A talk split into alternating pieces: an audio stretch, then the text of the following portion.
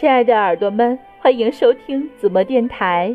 今天我们继续说走就走的旅行，走吧，张小燕。四十七，远行万里如闲庭漫步。二零零九年八月二十一日，公布江达。半路找草地睡了一觉，起来发现更困了。随着离拉萨越来越近，我们的旅行越来越百无聊赖。实际上，我们也不知道去拉萨干嘛，反正见人家去西藏都是去拉萨的，我们也去。牛仔裤上的破洞越撕越大，我坐在车后抠着破洞，苦恼得很，向阿亮申请经费买新裤子穿。阿亮嘲笑我这样子就甭讲究了，绝对整不成艳遇，不如省点钱买肉吃，还实在些。一路打着瞌睡，梦游般到了工布江达。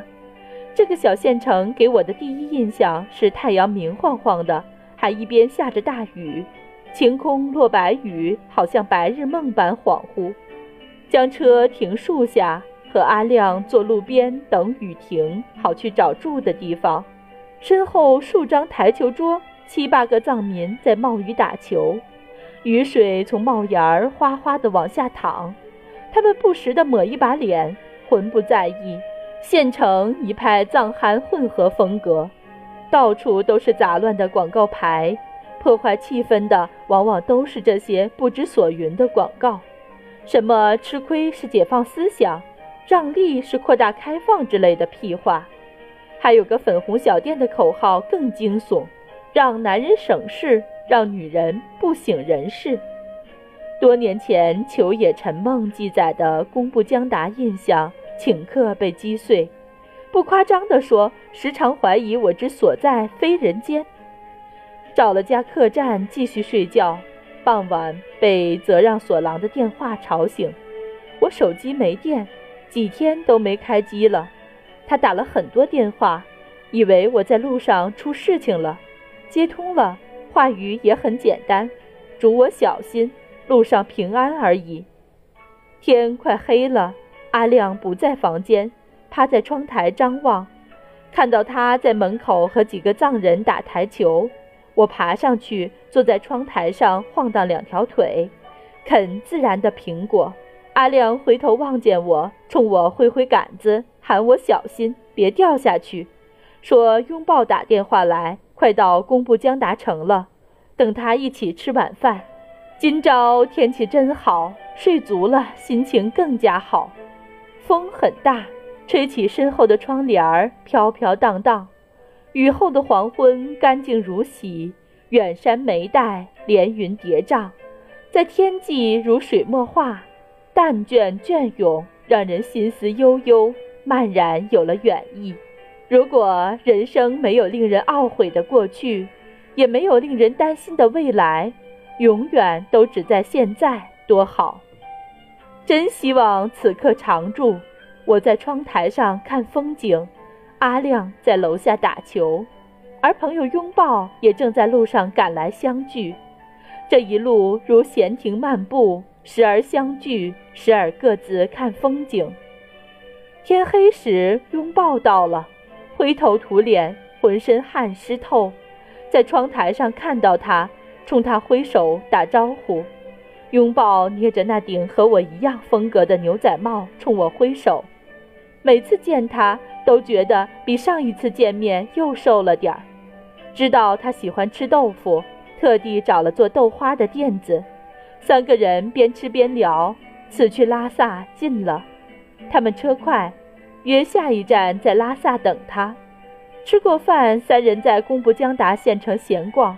拥抱说他没有吃过糍粑，带他去找藏茶馆喝茶尝尝糍粑。暗暗的街角，藏汉文牌子上写“吉吉茶馆”。掀开蓝布花纹的门帘儿，是只有三张桌子的家庭式茶馆。空间虽小，布置得很温暖。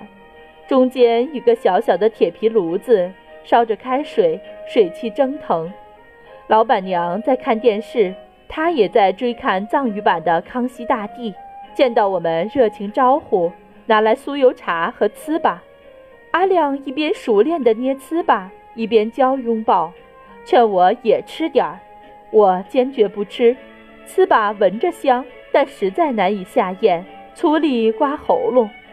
靠窗旁的桌子有五六个藏族手艺人在喝酒，身上的衣服沾满了五颜六色的油彩，大概是给庙里画壁画的匠人。有个藏族女子轻声地唱歌，我们安静地听着。阿亮和拥抱也停下手中的糍粑，一曲完了，我们鼓掌叫好，以茶代酒，举杯致意。我说：“我们也来唱歌吧。”三人轻轻唱歌。那边也停下谈话，听我们唱，唱完也热情鼓掌叫好敬酒。我笑着对他们做了一个请的手势。现在欢迎你们唱歌，他们也笑，小声说话，推其中一个藏族小伙子来唱歌。那人站起身来，面朝我们这桌唱歌，众人击掌相贺，唱呀唱呀。他们起身走到中间来，开始跳舞，转到我们身边，伸手邀请我们也加入。阿亮马上脱了外套，跟他们一起跳舞，拥抱跟在外围学。虽然我们一路参加了不少次舞会，但藏区各地锅庄都不同，我们总也跟不上舞步。这群藏族匠人拉着我们的手围成一圈，耐心教我们。茶馆的老板娘也改放锅庄舞曲，将椅子拖开，让我们尽情跳舞。